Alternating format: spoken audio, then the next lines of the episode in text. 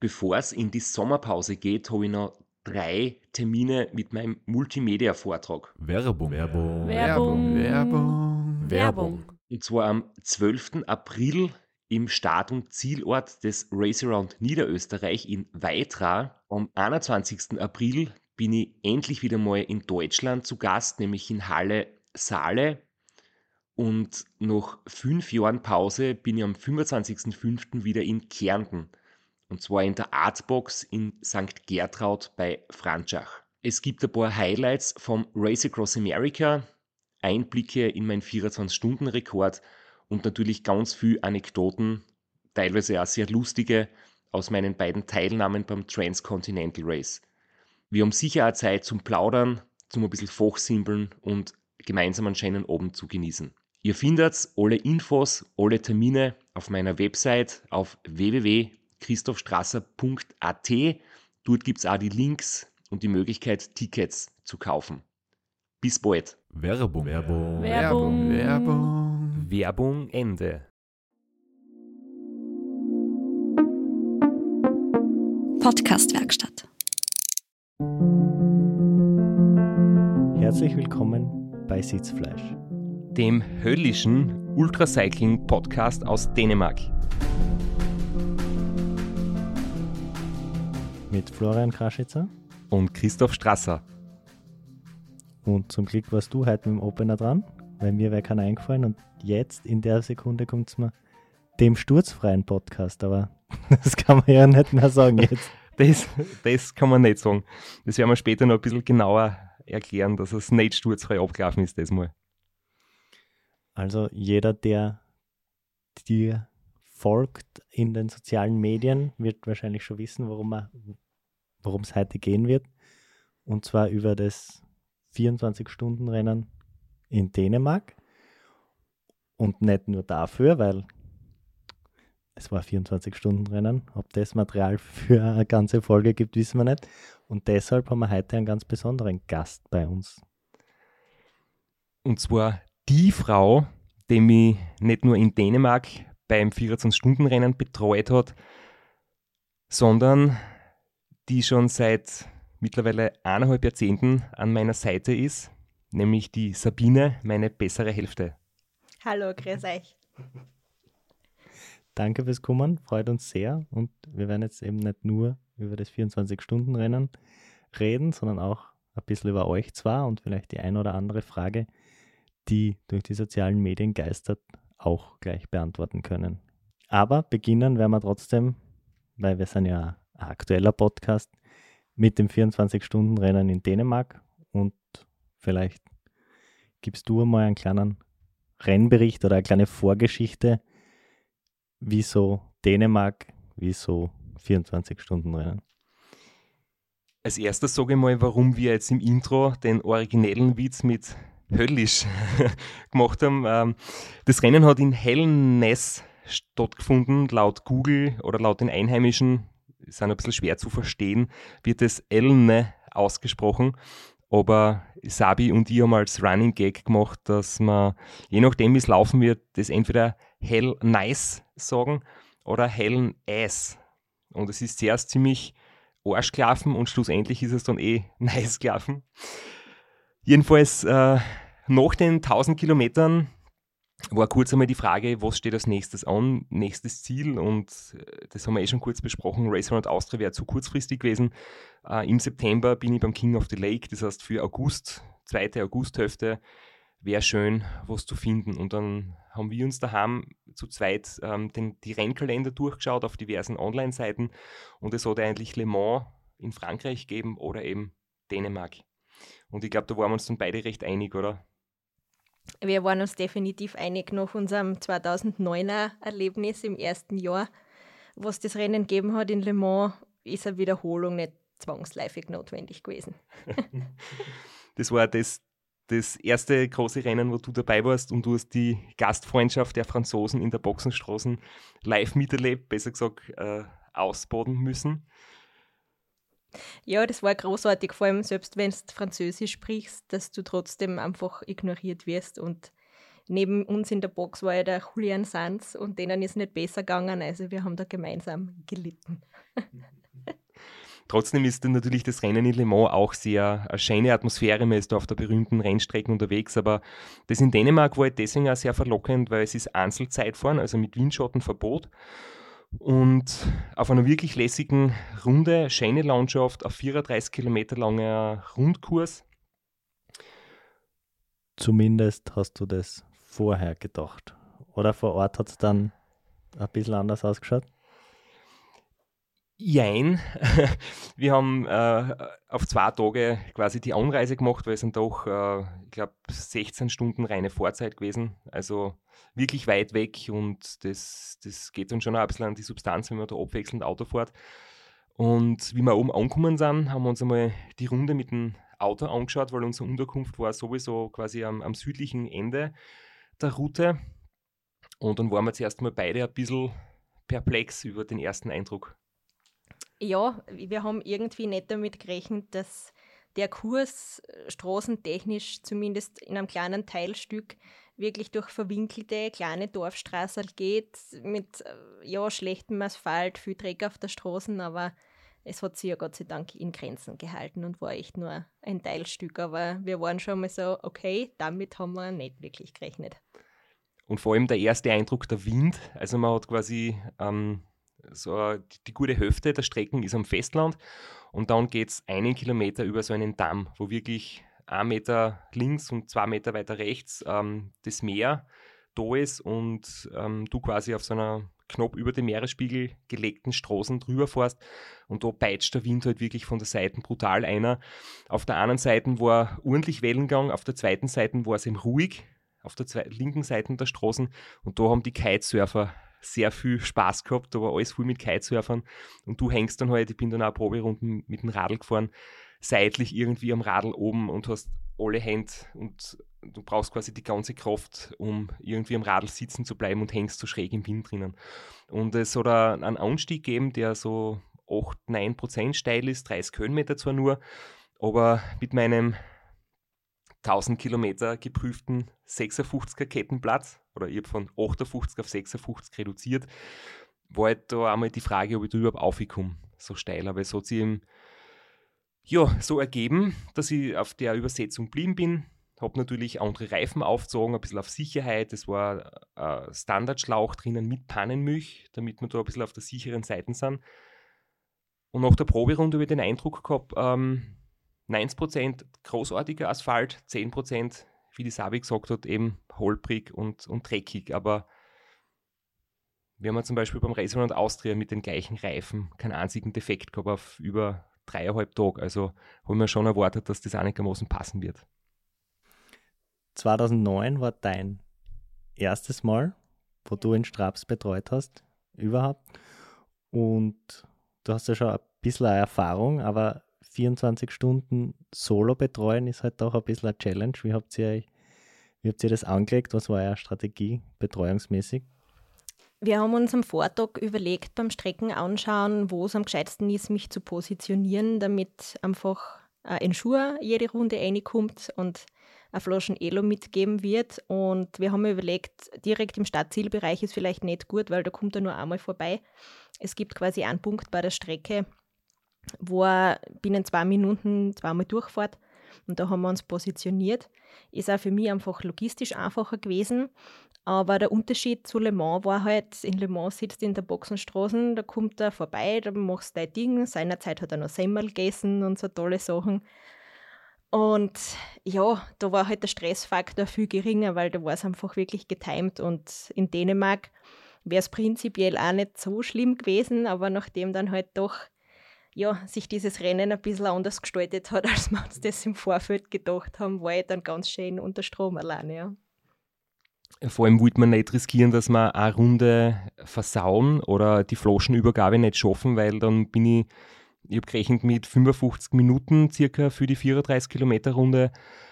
Und wenn man da eine Runde ohne Versorgung ist, ist das natürlich blöd. Das heißt, wir haben das äh, wirklich geschaut, dass das funktioniert. Ich bin bei dieser Kreuzung vorbeigekommen, habe mir einen Schuh gekriegt.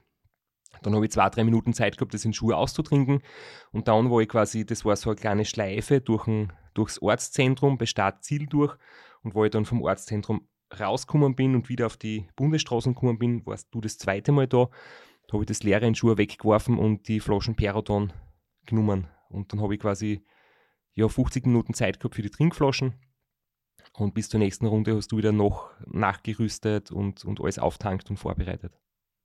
Was vielleicht eine lustige ähm, ja, Seitenanekdote ist, jetzt ist ja die Ernährung beim Straps seit vielen Jahren sehr ausgefeilt. Und der Rennorganisator, der Ugi, hat uns im Vorfeld schon gesagt, naja, wir sollen uns nicht wundern, sehr viele kommen dort eher zum Essen hin als zum Radlfahren. Und wir haben ein paar Runden gehabt, wo ich im Stadtzielbereich betreut habe, wenn was zum Touren war. Und ich habe so lachen müssen, weil die meisten sind wirklich eine Runde gefahren, zu wie Bogen, dann hat es gegeben irgendeinen undefinierbaren dänischen Kuchen mit 5 Liter Honig drauf und Zuckerguss, den haben sie sich eingeschoben oder irgendein Donut. Dann haben sie mal ein bisschen Kaffee getrunken und ein bisschen trotscht und eine Viertelstunde später sind sie weitergefahren. Und das ist halt aus unserer Sicht vom Rennen sehr absurd gewesen, dass die das eher auf, ja, das war eher so ein Social Ride teilweise. Klingt zumindest ernährungstechnisch ganz nach am Rennen für mich eigentlich, muss ich so sagen. Ich habe teilweise an die denken müssen, aber die Zimtschnecken waren nicht gut. Es war generell so die Stimmung unter den Fahrern sehr, sehr entspannt teilweise. Es also absurderweise zwei Kategorien gegeben.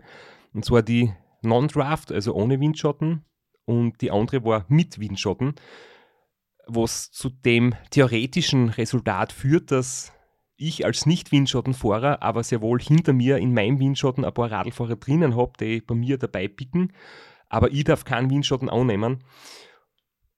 Und das hat der David Mischer mal erzählt, der ist auch in Dänemark ein Rennen gefahren vor vielen Jahren, dass das bei ihm so war. Da hat jeder Einzelfahrer so eine Traube an Windschattenfahrern hinten drauf gehabt. Aber jetzt da in, in Elne war es eben anders, dass sich das sehr schnell aufgeteilt hat und es ist dann fast jeder allein gefahren, bis auf ein paar Gruppen, die das wirklich als sagen wir, gemeinsames Erlebnis gefahren sind. Aber die Einzelfahrer, die das ambitioniert angegangen sind, die haben da ihre Runden dann im, im eigenen Tempo eigentlich gezogen. Mike Tyson hat einmal gesagt, oder es ist zumindest ein Zitat ihm zugeschrieben, aber was er selber gesagt hat, kann ich jetzt nicht sagen. Er hat gesagt, jeder hat einen Plan, bis einer kommt und dir ins Gesicht boxt du hast dir vorgenommen, 55 Minuten Runden zu fahren. Wie lange hat deine erste Runde aber dann tatsächlich gedauert? Der dauert über 1 Stunde 30. und jetzt kann ich wieder drüber lachen. Im ersten Moment war es gar nicht so witzig. Ja, ich bin gestartet.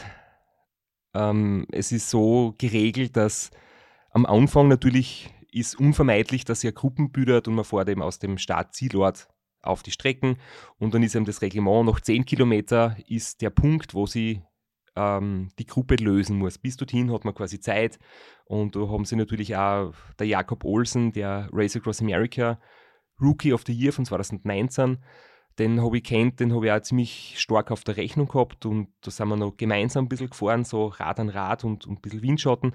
Aber noch 10 Kilometer eben über den Damm drüber war der Punkt, wo man sich trennen muss. Und da wollte ich ein bisschen nach vorne fahren und halt mich an die Spitze setzen, habe mich auch wirklich gut gefühlt, so da es passt. Und plötzlich war irgendwas auf der Straße. Ich habe das im letzten Moment nicht mehr wirklich gesehen, aber es war irgendein Gegenstand auf der Straße, ein Stern oder keine Ahnung was. Auf jeden Fall hat es halt einen, einen lauten Gletscher gemacht. Mir hat es in der Aero-Position leicht bergab bei, bei 49 km/h halt einfach richtig schier auf die Schnauzen gehaut. Mir hat es vom Radl gehoben.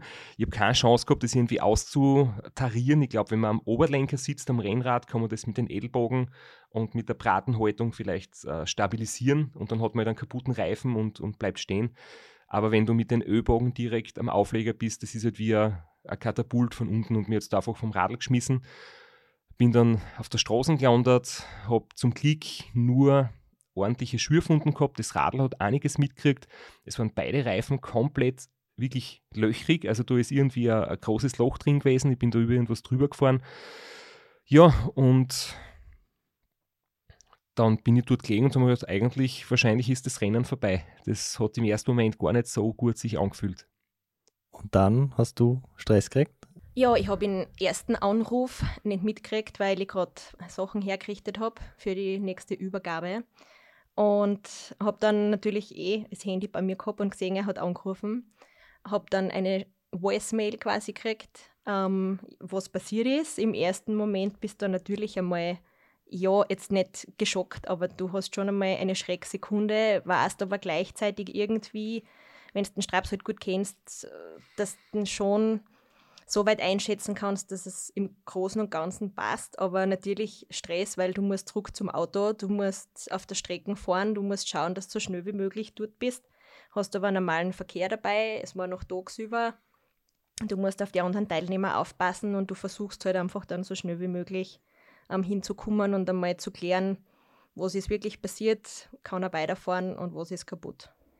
Ja, und jetzt ohne euer Alter preisgeben zu wollen, aber du sagst Voicemail, es war wohl eine Sprache, oder? Wie die Kids sagen.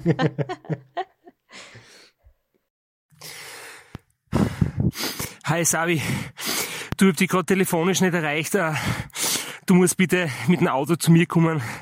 Mir jetzt ziemlich schier auf die Gauschen kaut.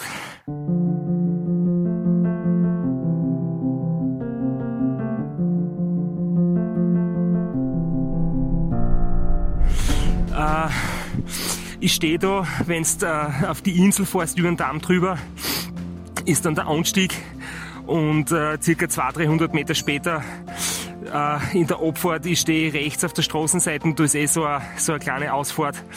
Äh, du musst bitte alles mitnehmen, Ersatzradl, wir müssen Laufradl tauschen, ich muss mich umziehen, ich bin nicht überall aufgeschürft. Äh, beim Radl ist einiges hin, aber ja, ich hoffe, es, es geht. Also, es ist scheiße, aber es ist nicht komplett arg. Also, bitte kommen, alles mitnehmen und bis gleich. Klingt ja voll dramatisch. es klingt voll dramatisch und es war kein wirklich schöner Anblick, ja, weil die Schürfwunden waren doch massiver als erwartet, aber ja, im Endeffekt muss man sagen, war es einfach harmloser als gedacht und wir haben das dann einmal schnell gereinigt und ein Desinfektionsspray aufgetan und der Straps war selber so, dass er gesagt hat, ja, er weiß nicht, ob er weiterfahren kann. Und ich habe mir gedacht, du fährst jetzt einmal weiter und probierst einfach einmal die nächsten ein, zwei Runden und schaust einmal, was der Körper sagt. Ich ja müssen ungefähr 20 Minuten warten, bis du gekommen bist, weil du musst einmal ähm, wie gesagt, zum Auto mit dem Auto aus dem Fahrerlager ausparken, aus unserem Parkplatz in der Wiese. Und ich habe halt versucht, ähm, währenddessen am Radl zu schauen, was ist wirklich kaputt. Es ist der, der Bremshebel komplett nach vorne abgestanden. Ich habe geglaubt, dass die Bremsen kaputt ist. Dann habe ich aber gemerkt, dass man das wieder einrichten kann und dass der Bremskolben irgendwie ähm, nur ausgekinkt war. Ähm, ja, beide Laufräder waren zum Tauschen. Da habe ich schon das Gewinde aufgemacht von der, von der Achse und über den, den Vorbau öffnen müssen, weil natürlich der Lenker auf die Seite gedreht war. Und es ist bei so einem Zeitvorradl gar nicht leicht, weil das über die Aero-Verkleidung drüber. Das heißt, du musst mit dem Multitool, das eh nicht sehr geschickt ist, die, die Imbusschrauben öffnen, dass du hinkommst. Und in der Zeit haben wir da überlegt, was machen wir jetzt da? 23 Stunden 50 mit dem Ersatzradl fahren, hätte ich mir jetzt nicht so angenehm vorgestellt. Auf das war ich gar nicht eingestellt. Und ja, mir ist halt hinten das Trikot und das Unterleiberl runtergehängt. Am Rücken habe ich nicht gesehen, wie offen ich bin. Knie war ziemlich tief aufgeschürft. Aber ich habe mir andererseits gedacht, zwei Tage Anreise und dann zehn Kilometer und dann absteigen, das ist halt eine ziemliche Niederlage. Und außerdem haben wir den Deal gehabt, wir gehen nach dem Rennen ins Legoland, weil von dem ich schon seit 30 Jahren. Aber du hast immer gesagt, Legoland-Eintritt gibt es nur, wenn ich ordentlich fahre. Richtig. So leicht verdient ist es nämlich nicht, ne? Und wenn ich nicht gescheit fahre, dann darf ich heraus warten, während du ins Legoland gehst. Genau.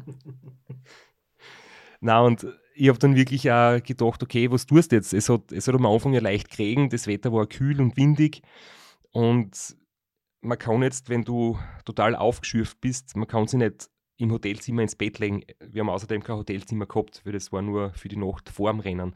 Und du kannst den nicht am Strand legen oder ins Wasser gehen, das heißt, du kannst den Tag auch nicht nutzen. Und wehtun tut es sowieso. Also kann ich versuchen, langsam weiterfahren. Und wenn es überhaupt nicht gehen sollte, kann ich immer noch absteigen. So war irgendwie unser, unser Plan und dann haben wir gemeinsam Radl repariert. Du bist ja auch nicht die Koryphäe beim, als Mechanikerin und ich auch nicht. aber gemeinsam haben wir es irgendwie geschafft, waren vielleicht ein paar Minuten langsamer als ein Profi, aber das Radl war dann wieder vorfertig. Ich habe mir ein neues Trikot auf die offenen Hautstellen drüber gezogen und mal Schmerztabletten eingesteckt für die Notfälle und bin dann langsam weitergefahren. Du bist dann ins Rollen gekommen und hast dann deine 55 Minuten Runden zusammengebracht. Äh, wie war es da im Rennen? Bist du jetzt dann auf Sieg gefahren oder bist du gefahren um, ich habe kein Hotelzimmer, also muss ich irgendwie die Nacht umbringen? Was war dann da? Ich habe, glaube ich, in dem Moment Werbung. Werbung. Werbung. Werbung. Werbung. Flo, bist du auch schon so aufgeregt, wenn du an den April denkst? Jedenfalls, äh, wenn du das gleiche meinst wie ich, dann bin ich schon sehr voller freudiger Erwartung. Voriges Jahr haben wir erstmals einen Live-Podcast gehabt und weil das einfach so ein super schöner Abend war, werden wir das wiederholen. Und zwar dieses Mal im Zuge des Neusiedlersee Radmarathons in Mörbisch. Ja, und zwar werden wir uns am Freitag, dem 19.04. im Strandhaus Mörbisch die Ehre geben und mit einem unglaublichen Überraschungsgast äh, einen Live-Podcast aufnehmen. Also allein schon wegen dem Gast bin ich so nervös. Ich hoffe, dass du nicht dich ins Publikum setzt äh, und zuhören willst, aber ich muss sagen, der, der Gast ist wirklich grandios und ich würde sagen, wir huchen einfach einmal, was er zu dem Ganzen sagt. Hallo, Johnny Holand hier. Heute stehe ich natürlich wieder am Start beim Neusiedlersee Radmarathon. Immer ein Highlight des Jahres. Nebenbei bin ich auch live beim Podcast beim Neusiedler Radmarathon. Es wird mich natürlich riesig freuen, wenn ihr live dabei seid und dass wir vielleicht kurz über ein paar Höhepunkte aus meiner Karriere reden können. Sehen wir uns dann? Wer die legendäre Stimme noch nicht erkannt hat, das war Johnny Hogerland, legendärer Fahrradprofi und Pensionsbetreiber in Kärnten. Ja, und noch unter anderem dreimaliger Teilnahme oder Finish bei der Tour de France, jetzt auch im, in der Radmarathon-Szene sehr erfolgreich und sehr umtriebig. Und ja, wir freuen uns sehr, dass wir mit ihm äh, den Abend gestalten können. Und natürlich haben wir auch was zu gewinnen. Und zwar gibt es für zwei Personen jeweils ein Ticket und einen Startplatz für entweder Zeitfahren oder Radmarathon. Zeitfahren ist am Samstag, Radmarathon am Sonntag. Das heißt, es sind zwei Tickets, zwei Startplätze und gewinnen tun die, die folgende Frage richtig beantworten. Wie viele Tage ist Johnny Hogerland bei der Tour de France 2011 im rot-weiß gepunkteten Bergtrikot unterwegs gewesen? Schickt uns eine E-Mail an sitzfleisch.christophstrasser.at. Wir freuen uns auf eure Teilnahme, wir freuen uns auf äh, den Live-Podcast im Strandhaus und vor allem auf unsere Teilnahme, weil wir beide haben auch eine Startnummer und werden Samstag beim Zeitfahren dabei sein. Ja, und werden uns wieder mal mit den Besten der Szene messen. Du wahrscheinlich ein bisschen kompetitiver als ich, aber ich freue mich immer wieder, wenn ich mir aufs Zeitfahrrad setzen kann. Heuer bin ich ohne Scheibe am Start, weil du meine Scheibe ja verkauft hast. Vielleicht können wir noch in der Leihgeschäft einfällen. Werbung. Werbung. Werbung. Werbung. Werbung, Ende. Wenn so wenig Druck oder Erwartungshaltung verspürt wie, wie schon ewig nicht mehr, weil im Endeffekt bist du erst einmal wirklich froh, dass nichts Gröberes passiert ist, dass du wieder am Radl sitzen kannst. Und ich war dann ja irgendwie ganz hinten im Klassement und habe mir natürlich gar nichts mehr erwartet. Haben wir gedacht, ja, einfach jetzt schauen, was geht, das Beste draus machen und, und wenn es nicht mehr geht, dann wird es mir keiner übel nehmen, wenn man nach so einem Sturz aussteigt. Aber es war wirklich null Erwartungshaltung da und das ist eigentlich ziemlich befreiend gewesen von dem her. Ich glaube, du warst genau deswegen recht entspannt für das, was passiert ist, weil ich war mir am Anfang schon ein bisschen unsicher, ob die das jetzt vielleicht zu sehr stresst. Aber das war einfach nicht der Fall und man hat dann auch nach ein paar Runden gesehen, dass du kontinuierlich deine Leistung fährst, dass du nicht einbrichst, dass du schon einige überholt hast, dass du Plätze gut machst und ich war mir dann eigentlich nach drei, vier Runden recht sicher, dass das bis zum Schluss funktionieren wird. Dass es ein Top-Ergebnis wird am Schluss, hätte ich mir nicht da noch nicht zugetraut zu denken, weil man nicht gewusst hat, wie lange du das vielleicht durchhalten kannst, aber ist dann ganz gut gelaufen.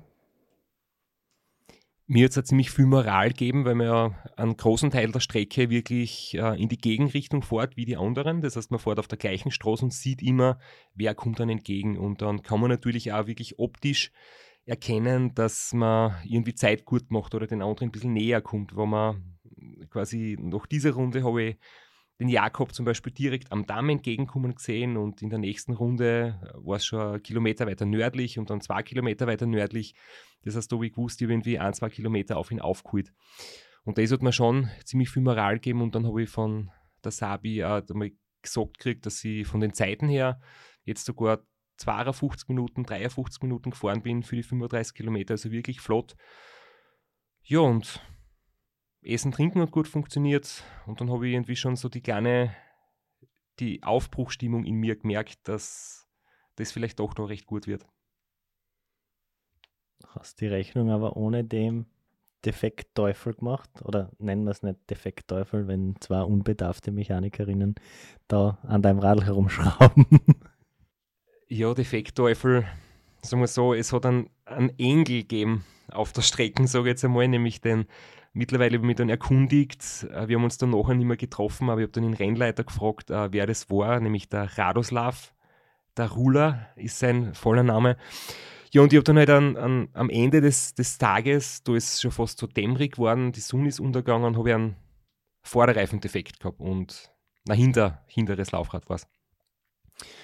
Und passt, ähm, kein Problem, ich bin ganz ruhig geblieben, habe das Radl in die Wiesen gelegt, habe mein, mein Satteltasche geöffnet, habe den Reserveschlauch genommen, die Kartusche, habe mit dem Reifenheber das, den Schlauch gewechselt und dann beim Aufpumpen habe ich gemerkt, hoppala, es fehlt mir diese...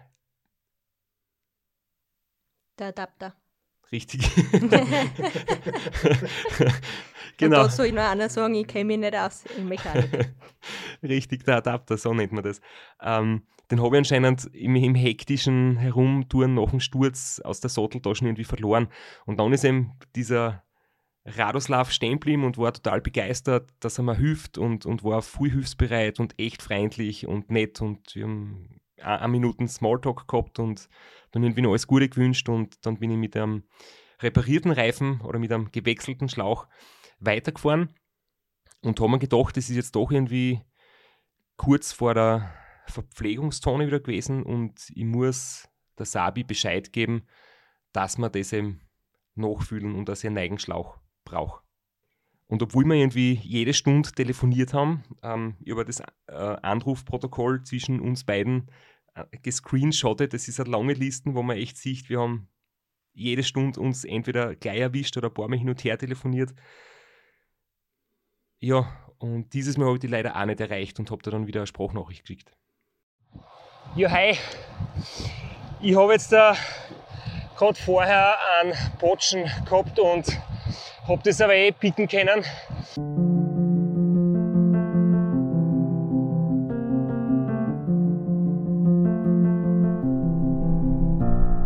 Zum Kick ist äh, irgendein viel freundlicher, hilfsbereiter Typ stehen geblieben, hat mir geholfen, weil ich nämlich meine Kartusche und meinen Adapter nicht äh, zusammengebracht habe. Äh, ich bin jetzt ungefähr, also es passt alles, ich bin jetzt ungefähr in 5, 6 Minuten wieder bei Start und Ziel und ich brauche bitte unbedingt einen Neigen Ersatzschlauch und diese Specialized Kartusche und den Adapter dazu, damit ich, falls ich noch mehr Botschen habe, wieder picken kann. Also wir müssen das Pannenset nachbestücken. Alles klar, bis gleich. Gut, fünf, sechs Minuten, das geht sich natürlich nicht aus, den Scheiß zusammenzusuchen, so wie es in eurem Auto ausschaut. ich habe erstens immer versucht, nach jedem Ausritt quasi mit dem Auto wieder zusammenzurahmen, aber das funktioniert einfach nicht. Das ist halt Team Strasser.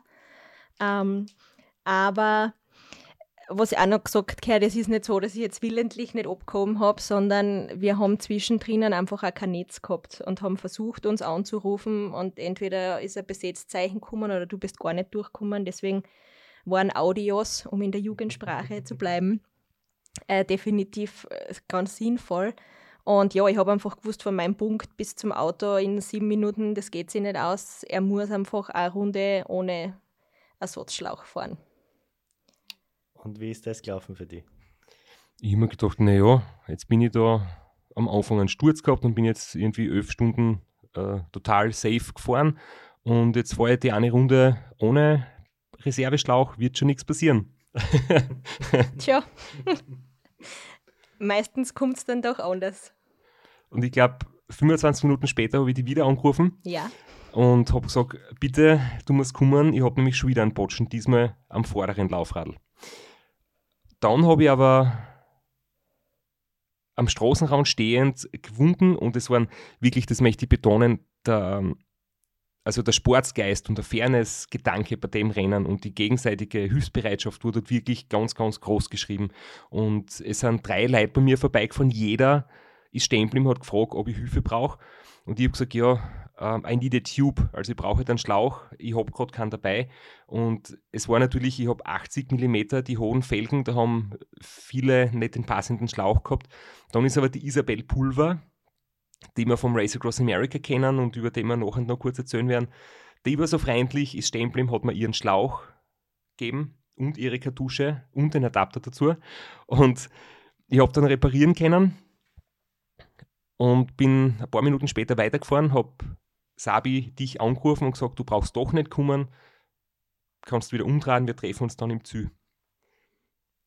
Und wie weit warst du dann schon, wie der nächste Anruf kommt? Warst du schon wieder zurück auf deinen Platz? Warst du noch beim Auto in der Nähe? Oder? nein, ich bin sogar noch in die richtige Richtung gefahren, weil ich noch nicht wenden habe können. Und ja, habe mir gedacht, okay, jetzt ruft er schon wieder an, wahrscheinlich muss ich durchkommen und so war es dann auch.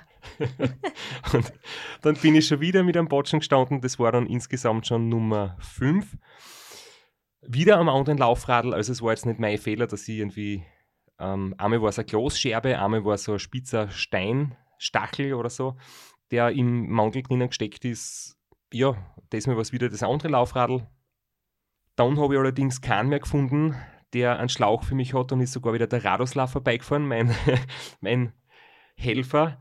Aber er hat selbst nichts mehr dabei gehabt. Er hat mir nur seinen Adapter und eine Kartuschen bohren können, aber keinen Schlauch mehr. Und dann habe ich ein paar Minuten warten müssen, bis die Sabi kommt. Und dann haben wir das gemeinsam wieder getauscht, das Pannenset noch bestückt und geiles Licht montiert und alles und auch in Schuhe trunken. Und dann ja, bin ich halt wieder weitergefahren. Und das waren dann auch mal Sitz im Rundenprotokoll ganz schön. 1 Stunde 30 für die erste Runde, dann alle Runden so 52 bis 56 Minuten. Dann war eine Runde mit, glaube ich, einer Stunde 1 und dann war eine Runde mit 1 Stunde 10. Und das waren genau diesen, diese ganzen Defekte. Und in der Nacht bin ich dann wieder, haben uns wieder gut eingespült. Die Übergabe von den Getränken hat super funktioniert. Ich habe meinen Rhythmus gefunden. Ich bin wieder so 250 bis 270 Watt gefahren.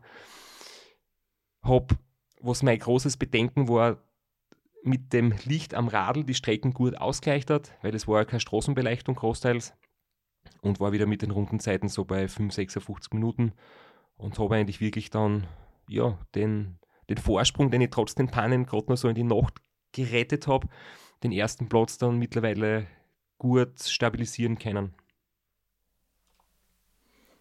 Was ein Problem ist, was glaube ich fast alle, die bei 24-Stunden-Rennen am Start haben, in der Nacht haben. Wie erkennt man seinen Radlfahrer? Weil man sieht eigentlich, man wird eigentlich nur geblendet von Lichtern die ganze Zeit. Wie macht das Team Strasser? Habt ihr da was ganz ausgeklügeltes oder so wie jeder irgendwelche Schreisignale? Wir haben da auch nichts Ausgeklügeltes. Wir haben uns im Vorfeld ausgeredet, dass der Straps einfach mit seinem Vorderlicht äh, kurz in den Blinkmodus geht, weil er zwar montiert gehabt hat. Jetzt habe ich ihn ein bisschen leichter erkannt, aber trotzdem in der dänischen Superfinsternis, dann äh, hilft er das auch nichts mehr. Und ja, ansonsten wird einfach geschrien und gebrüllt. Und tagsüber ist es ja noch, ähm, ja, oder in der Dämmerung ist es noch einfacher gewesen, weil du erkennst zwar einen Radlfahrer nicht mehr, aber du erkennst den Straps an seiner Sitzposition sofort. Aber im Finstern keine Chance mehr. Und wir haben uns auch Platz gesucht, wo Straßenlaternen sind. Also das war so ein Kriterium, weil dass ich dich erkenne, ist nicht schwer, weil du warst eher an einem Platz, wo sonst niemand war. Aber wenn halt Straßenlaternen mich anleichtet, kannst du mich halt ein bisschen besser erkennen. Ja, zumindest wenn du mich nicht erkannt hättest, hätte ich mir ein bisschen Sorgen gemacht um deinen Geisteszustand, weil ich war der einzige Mensch entlang der Strecken und war so die, die Ein-Frau-Show für alle, die vorbeigefahren sind. Und ich bin mir dann selber schon so dämlich vorgekommen, weil ich habe jede Runde bei jedem, der vorbeigefahren ist, glaube ich, immer das Gleiche gesagt, weil mir irgendwann die Ideen ausgegangen sind. Aber sie haben sich immer alle gefreut. Und vor allem war es lustig, dass bei den Männern immer gesehen, die haben gelitten und geschnauft. Und wenn sie dann bei mir vorbeigefahren sind, dann haben sie sich alle aufgerichtet und haben grinst und irgendwas Nettes gesagt und dann sind sie wieder zusammengekloppt. Das war echt herrlich. Die Nacht ist gut gelaufen, halbwegs. Keine weiteren Zwischenfälle mehr und dann in der Morgendämmerung, weil sonst wäre es ja Fahrt. Wieder ein Defekt. Die Nacht ist gut gelaufen mir. Ich habe da auch was ganz Interessantes gemerkt, was wahrscheinlich viele Leute kennen, was für mich halt nicht so oft der Fall ist, wenn man wirklich allein unterwegs ist und dann so viel, ich sage jetzt mal, Pech hat. Ich habe auch viele Nachrichten gekriegt oder ich habe dann mit vielen Leuten geredet und viele haben gesagt, okay, sie hätten die Nerven weggehauen, sie hätten durchdraht, sie hätten das Radl in den Straßengraben geschmissen oder wären, wären abgestiegen, wären nicht mehr weitergefahren, weil das, das wäre nervlich nicht zum Aushalten gewesen. Und ich glaube, eine meiner großen Stärken ist halt wirklich so Geduld und dass mir nichts so schnell aus der Ruhe bringt. Und wenn du dann allein unterwegs bist, merkst du plötzlich, du brauchst gar nicht jammern, du brauchst nicht krantig sein, du brauchst nicht fluchen oder sonst was, weil es hört da niemand zu. Das ist komplett für nichts. Wenn wir so wie beim Ram oder beim Race Austria als Team unterwegs sind, da habe ich natürlich, Florian bist vielleicht manchmal du der, der es abkriegt oder ähm, da, da macht es vielleicht einen Sinn, mit jemandem irgendwie zu diskutieren oder über das Problem ähm, zu philosophieren. Und dann verstrickt man sich in dem Ding, ähm, dass man einfach über das Problem die ganze Zeit nachdenkt und sie wirklich nerven lässt von dem Ganzen. Aber es ist wie ein kleines Kind, das nicht weint, wenn es alleine ist, sondern nur, wenn die Eltern zuschauen. Und wenn du halt allein unterwegs bist, schaust du, dass du das Problem löst, aber ich habe niemals wirklich so ähm, meine Nerven mehr im Griff gehabt. Und immer in der Nacht speziell, auch die Müdigkeit ist, ist allein ganz gut gegangen. Ich habe hier und da mit anderen Radlfahrern einfach geredet, ein bisschen Smalltalk mit dem Jakob Olsen einmal, ähm, zehn Minuten geplaudert und das hat dann auch mit der Müdigkeit ganz gut funktioniert. Es ist aber dann schon sehr witzig, wenn man bedenkt, du bist im Jahr tausende Kilometer draußen auf der Straße herum und hast wahrscheinlich auch Phasen, wo du mal 6.000, 7.000 Kilometer draußen fährst, ohne jemals deine Satteltasche zu brauchen, die schon nur mehr vor Dreck steht. Und dann gibt es so Phasen, da fast 100 Kilometer und hast drei platte Reifen innerhalb von zwei Stunden.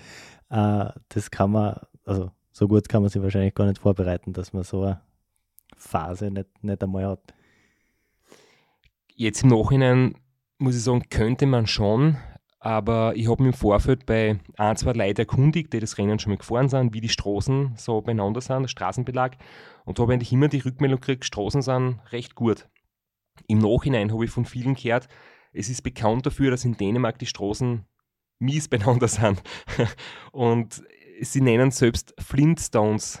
Also, wenn man die Familie Feuerstein denkt, die Flintstones, das sind kleine Feuersteine, sind anscheinend dort im Asphalt eingearbeitet und werden dann im, im Regen über Jahre hinweg etwas an die Oberfläche geschwemmt. Und deswegen gibt es in Dänemark generell sehr oft Effekte. Viele Leute, die in Dänemark Rennen fahren und aber die dänischen Straßen nicht kennen, berichten alle das Gleiche. Ich würde jetzt im Nachhinein andere Reifen nehmen. Es war einfach die falsche Reifenwahl. Ich würde robustere Reifen nehmen oder auch in die Ersatzlaufräder Pannenmilch reinfüllen. Das habe ich natürlich nicht gemacht. Das war nur am ersten Radl, das noch 15 Minuten quasi weg war. Ja, also das war es mir immer im Nachhinein besser. Was ich eigentlich, was mir bei jedem 24-Stunden-Rennen am allermeisten taugt, ist so das Morgengrauen. Wenn es langsam hell wird, wenn man dann beginnt, Umrisse zu sehen, wenn dann die ersten Sonnenstrahlen kommen, dann kriegt man immer noch so, so einen richtigen Energie- und Motivationsschub. Bei dir hat es aber dann wieder mal einen, einen Defekt gegeben. Weißt du nur, Sabi, warum wir uns da im Fahrerlager getroffen haben? Weil bei diesem einen Stopp hast du äh, nicht an unserer Kreuzung gewartet, sondern in der Pitzone. Genau, erinnern kann ich mich nicht mehr, weil wir haben, glaube ich, drei oder vier Runden insgesamt gehabt, wo ich in der Pizzone auf die gewartet habe. Aber ich glaube, wir haben ja auch generell die Pumpen braucht und haben dann gesagt, passt, wir verlegen das gleich und du kriegst dann quasi deine Schuhe, du hast dann aber kein Elo mitgenommen, weil du noch gehabt hast und deswegen haben wir gesagt, ist es eigentlich kupft wie gesprungen, wo wir es machen. Und die Warnweste ausziehen und das größere Licht abmontieren. Das wollten wir im Stehen machen, da wir 30 Sekunden Stehzeit eingeplant gehabt und da bin ich mit meinem letzten Defekt, also der letzte blote Reifen ist zum Glück ein Kilometer vor Start-Ziel-Passage passiert und dann bin ich halt auf der Felge weitergefahren und dann haben wir vor den Augen aller dort gemeinsam wieder Laufradl aufgeschraubt, Schlauch gewechselt. Herrlich ist dann, wenn der Rennorganisator neben steht und einfach ein bisschen trotscht und du da denkst, ja, okay, was so ist. Wir haben ja dann schon Schläuche von ihm gekriegt, oder? Weil ich habe echt nicht so viel Ersatzschleich mitgehabt. Ich habe mir gedacht, das kann nicht sein. Wir haben eine Garnitur Ersatzlaufradl mit, ein Ersatzradl. Ich brauche jetzt nicht eine ganze Kisten voll Schläuche einpacken. Im Endeffekt waren es dann zu wenig und du hast in der Zwischenzeit äh, schon im Fahrerlager herum gefragt, ob wir nicht irgendwo eine Schläuche schnorren dürfen. Genau, ich bin auf Schnorrkurs gegangen und habe dann beim Ugi ähm, drei gekriegt, die allerdings richtig wild waren im Vergleich zu deinen. Also ich bin mir gar nicht sicher, ob das so super gewesen wäre, wenn du auf einmal mit dir gefahren hättest müssen. Weil Straps O-Ton war ja, na im Auto sind sicher noch welche und ich habe aber in diesem Chaos, das halt Ich wollte gerade sagen, im Auto waren sicher welche. ähm, nichts gefunden. Dann habe ich gedacht, das ist jetzt für mich der Anlass, nochmal zusammenzurammen. Und ich habe dann tatsächlich noch zwei 80er gefunden, aber die waren halt in der Kloppen von der hinteren Schiebetür, die du vor Wochen da mal reingetan hast. Und naja, aber immerhin haben wir wieder was zurückgeben können an die Leute, die wir zuerst angeschnurrt haben. Und was wir auch äh, falsch kalkuliert haben, war das Ensure, weil ich habe zwei Kisten eingeplant, eine Kiste für die beiden Tage davor und einer Kiste fürs Rennen direkt. Und irgendwie nach 23 Stunden bist du durchs Fahrradlager gelaufen auf Suche nach jemandem, der uns einen Schuh schenkt. Ich habe gedacht, das darf jetzt nicht wahr sein, jetzt ist es in Schuh auch noch aus und ich habe gewusst, dass ein Kunde von uns oben mitgefahren ist und dass der Jakob ähm, auch mit in Schuhe fährt und habe es so lustig gefunden, weil das ist mir gerade in dem Moment war so lustig, weil er ist vorbeigefahren und man die dänische Sprache ist ja wunderschön und seine Eltern haben betreut und er fährt vorbei und schreit so richtig inbrünstig Enschur und wir haben uns gedacht, okay, oh mein Gott. Ähm, und dann haben wir gedacht, gut, ich frage einfach, ob ich auch Schurli haben kann und dann war es noch dazu Schoko, also Jackpot. Aber das Bittere ist, er hat es dann nicht getrunken, sondern er wollte Semmel haben, ein trockenes. Also, ja, Ja, mir warum war- sonst? Das haben wir nach Österreich heimgeführt. Das Jakob Olsen in Schuhe und dann am Heimweg irgendwie getrunken. Mir war in dem Moment nicht mehr ganz so wohl im Magen. Es hat alles passt über die letzten zwei Stunden, wo man dann von einer großen Runde auf einen kleinen Kurs umschwenkt, etwas lockerer angehen lassen, habe ja ein Semmel noch gegessen und, und das letzte in Schuhe, trotz deiner Bemühungen, hätte, ich- hätte ich dann gar nicht braucht. waren, also nur zur Erklärung, man wird dann in der letzten Stunde auf eine kleinere Runde umgeleitet, damit man nicht, wenn man nach 23 Stunden, 59 Minuten und 59 Sekunden über die Ziellinie fährt, nur eine ganze 35 Kilometer Runde fahren muss. Es war sogar so, dass in dem Rennen nur die kompletten Runden zählen. Das heißt, wenn du nach 23 Stunden 51 ins Ziel kommst, ist eh ein Volltreffer. Aber wenn du halt nach 24 Stunden und einer Minute ins Ziel kommst, zählt die komplette letzte Runde nicht mehr. Und damit du halt nicht sozusagen über vielleicht eine Stunde auf der großen Runde du dann umsonst gefahren bist, hat man am, am Schluss kleine Runden, da kann man es dann abschätzen und, und da weiß man circa 15 Minuten pro Runde und da kann man dann vielleicht die letzte Runde eben gar nicht mehr in Angriff nehmen, wenn die Zeit schon dementsprechend ist. Oder eben noch vielleicht Gas geben, dass es knapp ausgeht. Ja, die Gastgeber waren aber nicht mehr so motiviert am Schluss, weil du, der Jakob und noch zwei sind wirklich noch mit richtig Zund durchgefahren, aber die meisten haben sich so nach 23 Stunden 30, 23, 25 schon entschieden, dass wir wieder zum Buffet abbiegen. Aber da auf meinen Notizen steht, eher locker bist du dann die letzten Runden gefahren. Weil Äh, ich nehme an, du wolltest den Borrego Springs Fehler nicht wiederholen, dass du danach ärgerst, aber so richtig motiviert warst dann auch nicht mehr. Naja, ich habe dann am Schluss schon, es hat mir noch ziemlich äh, weh getan, so die, die Schürfstöhen und, und ich war in Führung, der Streckenrekord war bisher 801 und ich habe dann 827 gehabt, trotz der ganzen Geschichte. Und das war für mich dann einfach so, wo ich gesagt habe, ähm, ich müsste jetzt die letzte Runde komplett sprinten. Ich hätte noch irgendwie 13 Minuten Zeit gehabt. Bisher habe ich so 14, 15 Minuten braucht. Und dann kann sein, dass die letzte Runde eh nicht mehr gut. Und deswegen habe ich darauf gehofft, dass, dass ich trotzdem ins Legoland darf, auch wenn ich in der letzten Runde dann nicht mehr alles gegeben habe. Ja, ich habe schon kurz überlegt, ob das dann zählt, aber okay. Das war der Mitleidsbonus, der Mini-Mitleidsbonus. Wir haben jetzt ganz gute Einblicke gekriegt, so wie ihr zwar gemeinsam arbeitet, wenn du betreust, aber beim RAM warst du noch nie dabei. Wie kommt das? Das ist tatsächlich eine Frage, die kriege ich sehr, sehr oft gestellt in die letzten, ja, was haben wir jetzt, 2021, ja, zwölf Jahre. Und es ist einfach so, ähm, viele Frauen sagen, hey, wie ich da daheim bleiben kann, aber, oder ob ich nicht mit darf, wird auch manchmal äh, vermutet. Und es ist erstens so, da geht es nicht um dürfen, sondern ich habe einfach eine andere Aufgabe im Team und das RAM findet nicht nur in Amerika statt, sondern eben auch zu Hause. Das heißt, ich mache Medienbetreuung, Social Media Betreuung. Der Online-Shop ist natürlich gerade zu dieser Zeit im Jahr sehr ausgelastet. Und was halt auch dazu kommt, ich glaube, wenn das jetzt dein Partner macht und es ist so einmal im Leben vorher dort mit Geschichte, verstehe ich das eher, dass du da als Partnerin sagst, du möchtest aber auch gern dabei sein. Aber beim Straps ist es so, das ist sein Beruf. Und du fährst als Frau auch nicht mit, wenn dein Mann auf Montage fährt oder wenn er ins Büro geht. Und das ist halt bei uns genau gleich. Und das möchte ich auch gar nicht, weil ich habe vier Wochen daheim, die ganz nett sind, wenn man mal tun kann, was man mag. Und ich bin da schon auch wirklich sehr eingespannt und habe echt viel zu tun. Und es würde einfach aus logistischen Gründen gar nicht gehen, dass ich mit bin. Wie wichtig die Arbeit hinter den Kulissen ist, die du jetzt so grob als Logistik beschrieben hast, haben wir 2019 gemerkt, wo der Straps, der Max und ich schon zwei Wochen vorher, vor dem Start, in Borrego Springs waren und wie es ist gehört, äh, kurz vorm Rennen noch ganz viel herumschrauben am Radl. Und wir haben dann die Ketten getauscht. Und es ist uns dann passiert, dass äh, die Ketten immer wieder vorne vom großen Kettenblatt runtergerutscht ist und wir haben dann gleich gemerkt, woran das Problem ist. Einfach die neue Kette passt nicht mehr aufs alte abgenudelte Kettenblatt drauf. Und das sicher erst, das sicher erst so 50.000 Kilometer drauf gehabt hat oder so. Mit jeweils alten Ketten.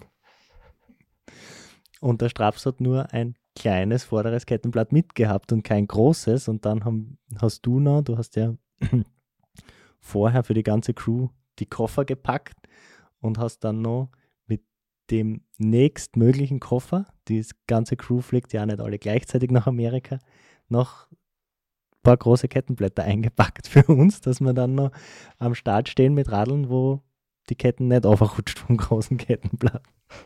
Ja, genau. Also ich bin quasi bis zur, zum letzten Abflug äh, ja, einfach daheim als Backup, wenn noch irgendwas gebraucht wird oder vergessen worden ist und du kannst hundertmal RAM fahren und du wirst trotzdem immer wieder irgendwas vergessen, dann kehrt das einfach nur einpackt und ja, das ist halt ein kleiner Teil, aber schon ein wichtiger Teil, der daheim erledigt wird.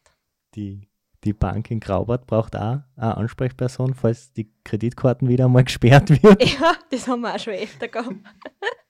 Dass dann nichts mehr geht und dann kommt so, Sabi, ruft die Bank an, die Visa ist gesperrt. es ist für mich wirklich ein ganz, ganz gutes Gefühl, wenn ich weiß, es ist quasi alles in besten Händen, weil wir haben uns da jetzt ja doch viel aufgebaut. Es ist jetzt nicht nur, ähm, dass wir quasi äh, Absicherung haben, wenn jemand was vergisst, dass du noch was mitgeben kannst, dass du daheim die Sachen regelst. Ähm, für mich ist einfach cool zu wissen, wir haben zum Beispiel unseren, unseren Online-Shop, der jetzt doch gut ins Laufen gekommen ist und mittlerweile für dich ein Fulltime-Job ist, Also du bist wirklich äh, nur für, hauptsächlich für einen Shop zuständig und bist da auch gut ausgelastet. Angefangen haben wir ja vor vielen Jahren, da bin ich einmal in der Woche nach dem Training mit Unterzucker und schlotternde Knie auf der Post gestanden um halb sechs, wo natürlich jeder noch so alt auf die Post geht und war die Schlange bis auf die Straßen, außer in Graz im Sommer in der Hitze. Und ja, das war ziemlich anstrengend. Mittlerweile haben wir Abholservice und Paketdienst und Online-Job, alles pipi-fein. Ähm, das haben wir uns im Prinzip erarbeitet. Wir haben dort so einen Zwei-Mann-Betrieb und gerade während dem Ram ist viel los und wenn das jetzt stehen bleibt, dann hat auch niemand was davon und ich fühle mich dann einfach wirklich abgesichert. Du bist daheim, es ist alles in besten Händen, du leitest es weiter. Zumindest sagst du das zu mir, wahrscheinlich du hast vier Wochen Party feiern. vier Wochen Dauer betrunken, immer. Der Straps bezeichnet die dann immer als CEO vom Ultracycling Shop und aufmerksame Hörerinnen werden es vielleicht mitgekriegt haben, wir haben in dieser Episode noch gar keine Werbung unterbracht. Gibt es Budget? Kann der Ultracycling Shop jetzt eine Werbung schalten? Kann, kann sich der Ultracycling Shop unsere horrenden Preise überhaupt leisten? Ich glaube, das werden wir schon hinkriegen, sonst ziehe ich es im Straps einfach vom Gehalt ab. Das, das mache ich schon als Finanzminister. Je nachdem die Chefin das okay gibt, darf ich kurz erzählen, was wir in unserem Shop alles haben oder, oder alles machen. Ähm, wir haben halt angefangen mit Enschurbestellungen weiterleiten. Das war im Prinzip so die Idee für meine Radfahrerkollegen, dass man sie gemeinsam ein paar Euros der Sport. Dann ist das mit den ja, Bestellungen immer mehr geworden und dann haben wir einfach auch gesagt, okay, wir könnten das wirklich äh, professionell machen und jetzt haben wir mittlerweile viele Sachen, die ich auch verwende, also die, die Sportbekleidung, ähm, Sitzfleischtrikot gibt es bei uns im Shop, dann die Peroton Trinkpulver, die ich selbst auch verwende, ähm, Filme, Bücher, Ketten, Gleitstoff, ähm, Hautpflegeprodukte, also sehr viele Sachen, die man einfach zum Radlfahren gut brauchen kann. Und wir freuen uns ja immer, wenn wir dann zum Beispiel jetzt beim Racer und Austria zuschauen und ähm, die, den, den, Teilnehmern und Teilnehmerinnen die Daumen drucken und wir wissen genau, dass, dass viele davon zum Beispiel mit Sachen unterwegs sind, die sie bei uns äh, gekauft haben und Sabi, da bist du nicht einmal ganz glücklich, weil du weißt, mit dem und dem hast du das besprochen und von dem ist eine gute Rückmeldung gekommen und dem haben wir geholfen, bei dem Problem es zu lösen. Ja, im Endeffekt ist, glaube ich, eins, was mir selber sehr taugt und im Strap sehr taugt und glaube ich auch eine Seltenheit ist heutzutage, dass wir das halt wirklich persönlich machen und das meiste halt ich mache, weil wenn der Chef einmal reinpfuscht, dann werden Sachen falsch verschickt. Also wenn jemand einmal was Falsches kriegt, einmal im Jahr, dann war es meistens der Straps.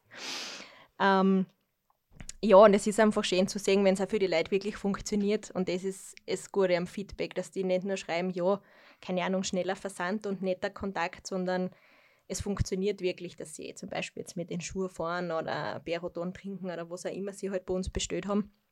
Und war in Dänemark lustig, wenn es dann an denen siehst, der gerade seinen Schulkarton auspackt und du weißt genau, ah, das ist der Henrik, der hat bei uns bestellt. Das ist schon wirklich lustig. Und um, ich meine, ihr habt genug Arbeit, aber wir machen ja gerade Werbung anscheinend. Äh, was man, was ich diesbezüglich ist einfach sehr gute Geschichte finde, ist während dem Race Around Austria äh, Funkgerät Troubleshooting. Da bist du dann auch immer total begeistert und 24 Stunden telefonisch erreichbar, wenn einmal wieder ein Funkgerät streikt. Ja, wenn ein Funkgerät streikt, wenn dann ein anderes Team anruft und quasi sagt, ja, ob ich es nicht hinführen kann, ja, na, aber für, okay, dann schicken sie vielleicht ein Taxi und dann dauert es irgendwie fast einen halben Tag, bis du das ausgeredet hast, aber genau um das geht's, du versuchst halt wirklich gerade in dem Sport, was der Straps vorher gesagt hat, dass das eigentlich immer sehr kollegial abläuft und da versuchen wir natürlich dann auch, wenn es möglich ist, auch während dem Rennen auszuhelfen. Und es hat ja Gott sei Dank auch funktioniert und der Funk wurde wieder hergestellt. Also besser geht's nicht. Jetzt ziehe ich den Straps die ganze Zeit auf, dass er so ein Spätaufsteher ist und so ein Langschläfer du als CEO, als Businessfrau, wie, siehst, wie kannst du damit umgehen? Oder habt ihr da euren Rhythmus inzwischen aneinander angepasst? Ja, es ist total amüsant. Der Straps war, wie wir uns kennengelernt haben oder auch wie wir dann zusammengezogen sind, ein früh zu Bett geher und früh aufsteher und ich war immer eine Nachteule und bin es auch heute noch. Und ich habe mir dann gedacht, okay, ich muss mich da ein bisschen anpassen und auch früher schlafen gehen. Und es ist aber genau umgekehrt gekommen. Der Straps hat sich an mich angepasst. Also ich bin vielleicht schuld, dass er nicht in Jubel ausbricht, wenn jemand sagt, mal komm, gehen wir um 9 in der Früh Radl fahren, weil da gibt es bei uns daheim mal so den Morgenkaffee und die Besprechung, was heute ansteht. Also wir sind da beide recht gleich und ja, deswegen bin ich da ziemlich entspannt. Wenn man jetzt mit so einem Athleten zusammenlebt, der so konsequent für den Sport lebt, wie wirkt sich das für die in, in dein Alltag auch aus oder macht er einfach sein Ding und du sitzt daneben mit dem Schokokuchen und dem Rotwein am Abend, während er seine gesunde Ernährung durchzieht? Ähm, es wirkt sich auf mich nicht wirklich aus, dass ich jetzt irgendwo mitmachen muss. Man muss aber auch sagen, der Straps ist ja ein Allesesser. Und es gibt auch mal Schokokuchen und sonstiges oder mal zwischendrin vielleicht einmal ein Bierchen, wenn es das Training zulässt.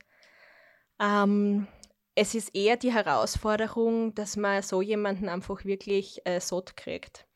Ja, ich habe früher mal in irgendeinem Interview gesagt, ich koche oft wie für die Armee und das ist halt bis heute so geblieben. Das Lustige ist, ich empfinde es nicht mehr so und bin dann sehr irritiert, wenn andere Männer bei uns auf Besuch sind und essen, so wie mein Bruder zum Beispiel, und der ist einem Teller satt und sagt, es geht gar nichts mehr rein und da ist der Straps halt gerade erst in der Aufwärmphase. Also das ist eher die Challenge und wahrscheinlich das, wofür wir am meisten Geld ausgeben müssen, damit der Straße satt wird.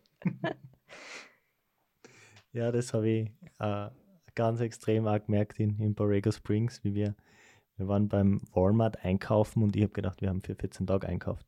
Aber nach drei Tagen war das weg.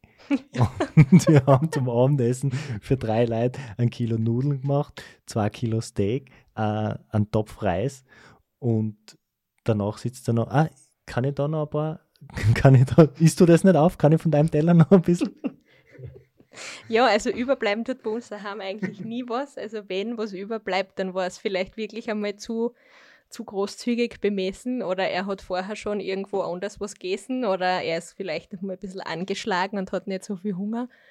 Aber in der Regel ist schon so, ein Backel Nudeln beim Abendessen, eine Riesenschüssel Salat plus vielleicht ein Vorbild was essen und dann danach noch so ein halbes Blech Kuchen oder so. Das schafft er schon gut, ohne, ohne gröbere äh, ja, Überfüllungserscheinungen. Aber ich glaube, was man auch nicht vergessen darf, um wieder ein bisschen ernsthafter zu sein, ähm, viele Leute glauben immer, ich bin jeden Tag motiviert und ich trainiere wie ein Berserker und ich bin immer zielorientiert und konsequent. Aber es gibt natürlich auch ziemlich viele Tage, wo es einmal etwas zach ist, wo ich miert bin oder wo ich, wo ich nicht motiviert bin, wo ich schwere Beine habe, wo es einfach ja wirklich ein Kampf ist, auch das tägliche Training, gerade so in der Wintervorbereitung. Und ich glaube, da haben wir uns auch schon recht gut eingespielt. Also ich weiß, mein Job ist mittlerweile äh, mitunter, ähm, dass ich eben das Training durchziehe und da ist auch von deiner Seite mehr viel Unterstützung da. Wenn ja, wenn ich mal einen schlechten Tag habe, weil du tust da nicht mit mir mitjammern, sondern mich eher daran erinnern, was meine Ziele sind und wofür ich eigentlich trainiere. Und mir ist dann auch klar, dass, dass es so wie unser Leben jetzt ist, dass du für mich quasi organisierst und auch die Vorträge planst und, und viel Arbeit mir abnimmst und eben den Job führst. Das geht halt alles nur auf der Basis, dass ich vernünftig Radl fahre. Das ist der springende Punkt, ja. Und du kriegst zumindest immer von mir so ein kleines Lanzelfenster, wo du halt noch ein bisschen in der Wohnung herum äh, trödeln kannst, aber irgendwann sage ich dann einfach so und jetzt ist Abmarsch in den Keller, weil es trainiert sich nicht von alleine. Und ich muss ja meinen Job machen und ja, dann wirst halt sanft die Stiege hinunter geleitet. Sehr charmant ausgedrückt. Und um jetzt nochmal auf das Thema von vorhin zurückzukommen, wo eben zum Beispiel dieser eine Facebook-Kommentar jetzt gerade noch in Dänemark kennen, ähm, nochmal zitiert, beim Ram darf Sabine ja nie dabei sein, oder? Fragezeichen. auf das wollte ich eben auch noch sagen, dass du sehr wohl öfters auch bei, ähm, bei Veranstaltungen, bei Rennen dabei bist, zum Beispiel eben auch in Södweg bei den 1000 Kilometern oder äh, 2017 auf der Bahn in Grenchen beim 24-Stunden-Rekord.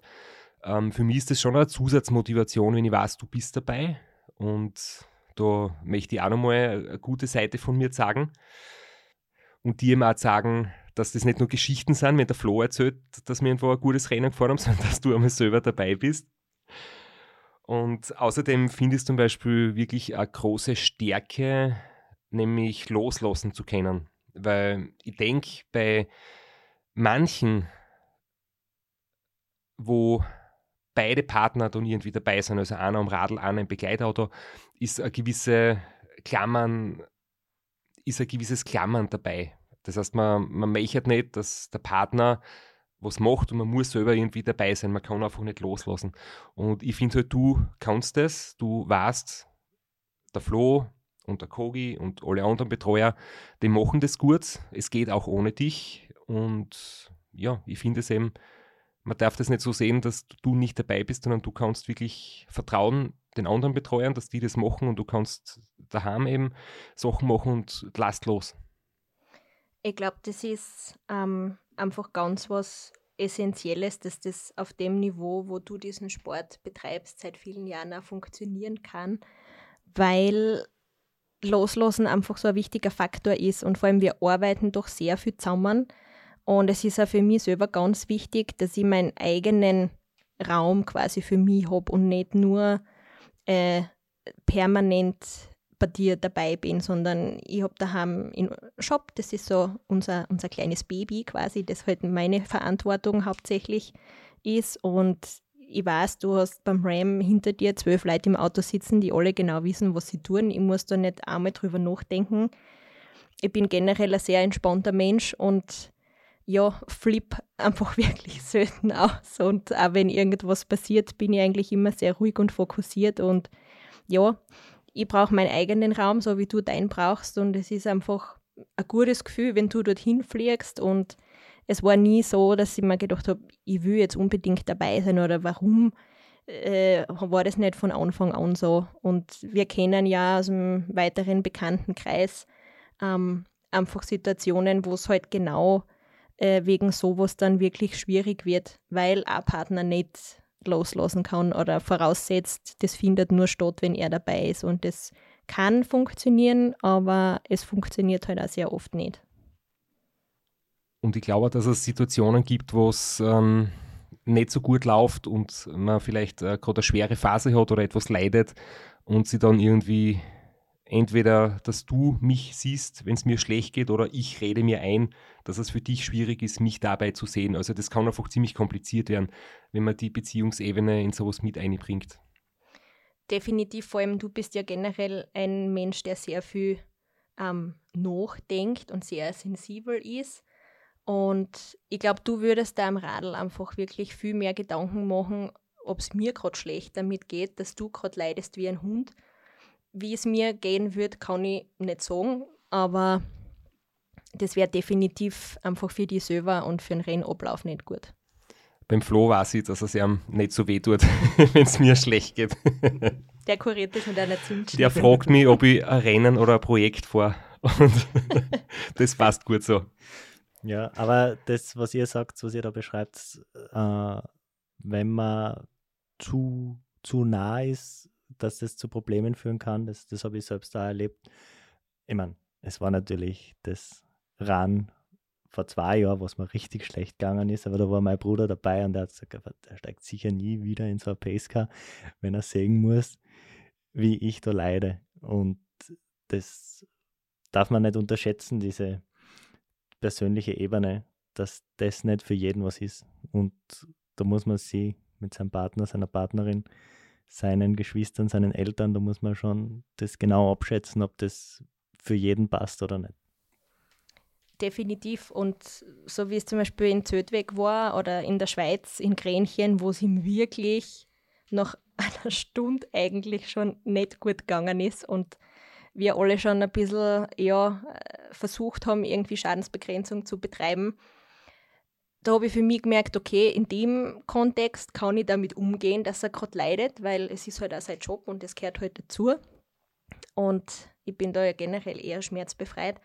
Aber es ist natürlich was anderes, wenn er beim Ram-Fuhren vielleicht äh, halluziniert oder sonst irgendwas. Da kann ich einfach selber nicht sagen, wie ich darauf reagieren würde. Aber es ist definitiv die Lösung, die wir für uns gefunden haben. Das funktioniert perfekt, Gott sei Dank. Und was ja da richtig gut funktioniert hat, um jetzt so den Kreis zu schließen, war es hell nice Rennen in Dänemark. Da haben wir beide wirklich, glaube ich, das ganz gut gemacht und möchte jetzt auch noch natürlich kurz so zum Abschluss so die, die Zahlen vorlesen, was da als, als Ergebnis rausgekommen ist. Beginnen wir mit der Damenwertung und du hast sie schon erwähnt, Isabel Pulver, Ram-Siegerin, heuer auch schon sehr umtriebig, hat das Race Around Dänemark gewonnen äh, und ist heuer, gleich wie du, einen 24-Stunden-Weltrekord gefahren mit 725 Kilometer. Sie hat sehr schlechtes Wetter gehabt. Für die 725 Kilometer hat den bestehenden Rekord ganz knapp nur verbessert und hat aber das Race Round Denmark in der Overall-Wertung auch gewonnen. Also, wie wir schon öfters erwähnt haben, Schweiz ist für Damen im Ultracycling-Sport, glaube ich, ganz, ganz ein großartiges Pflaster. Das ist unglaublich, welche Leistungen dort gerade in, in der Damenwertung immer erbracht werden. Und zweite, die Sif Drachmann-Thompson, die, ein bisschen ein Gossip von dir jetzt gerade, aufgeschnappt im Off, die Freundin vom Jakob Olsen, die auch schon bei Jakob Olsen seinem Ram-Finish dabei war da waren sie aber noch nicht zusammen, sondern erst nach der Party im Amadillo. ja, äh, als, sage mal, normale Betreuerin aus dem, ich glaube, Physiotherapeutin oder so, ähm, beim RAM eingestiegen und als Lebensgefährtin quasi persönliche Betreuung ja, Amadillo wieder ausgestiegen. Also das ist auch so ein Faktor, da sieht man, was äh, gemischte Betreuerteams alles für Potenzial haben. Mach im Flo nicht Guster. Nein, keine Angst, keine Angst. Und die Herrenwertung überlasse ich dir, weil da hast du den besseren Einblick. Du warst schließlich dabei. Also die Isabel Pulver hat 718 Kilometer geschafft. Ähm, damit wäre sie in der Herrenwertung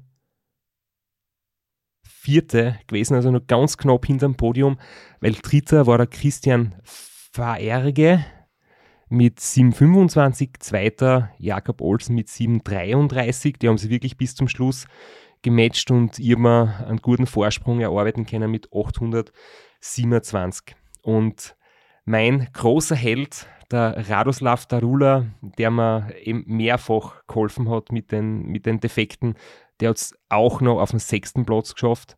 Und er postet auf Facebook, ich glaube Instagram nutzt er nicht, immer mit dem Hashtag No Pressure, Just Joy. Und ich habe ihm jetzt noch einmal geschrieben und mich nochmal bedankt und habe nochmal betont, wie wunderschön das Rennen war, welche freundschaftliche Atmosphäre dort war, dass ich das überhaupt nicht kenne, dass man so in diesem Ausmaß hilfsbereit ist und dass es eben diesen Sportsgeist gibt. Und er hat gesagt, es war immer große Ehre, dass er mir ein bisschen helfen kann und, und er macht es wirklich aus purer Begeisterung und er ist egal, ob er fünf Minuten steht oder fort, aber solche Begegnungen, Leute kennenzulernen, das sind ihm sehr viel wert und das ist vielleicht auch so irgendwie so als Abschlusswort, dass ich sagen kann, das Rennen war wirklich sehr fein. Wir haben viel lässige Leute kennengelernt, ich glaube ein paar Freunde gefunden, haben ein schönes Land gesehen und keinen das wirklich empfehlen, dieses Rennen sich einmal zu geben.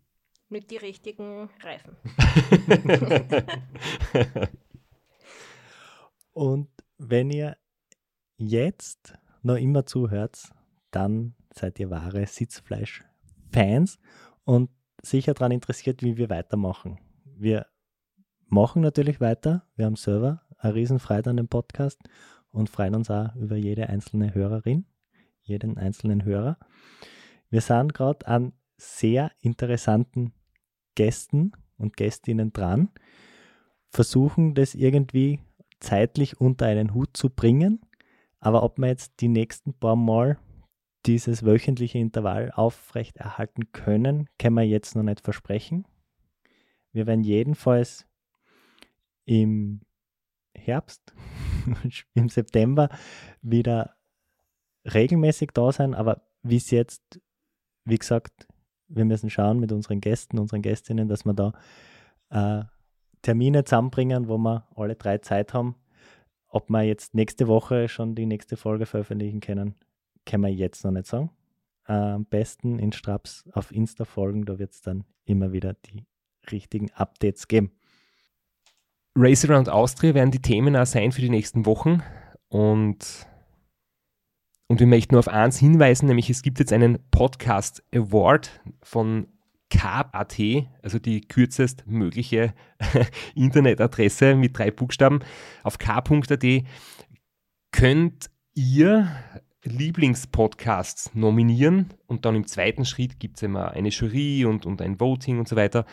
Ähm, falls jemand uns nominieren möchte, dann freut uns das. Dazu werden wir noch einen Link irgendwo ähm, posten und, und einfügen. Und natürlich, worüber wir uns auch freuen, aber wir es eigentlich fast nie erwähnen, man kann, glaube ich, auf diversen Podcast-Plattformen Kommentare oder Sterne hinterlassen, also irgendwie so Rezensionen, Feedback. Natürlich auch sehr gerne, das freut uns alles sehr. Und insofern hören wir uns sehr bald wieder. Danke fürs Kommen, Sabi. Danke für die Einladung. Bis zum nächsten Mal. Bis bald. Ciao.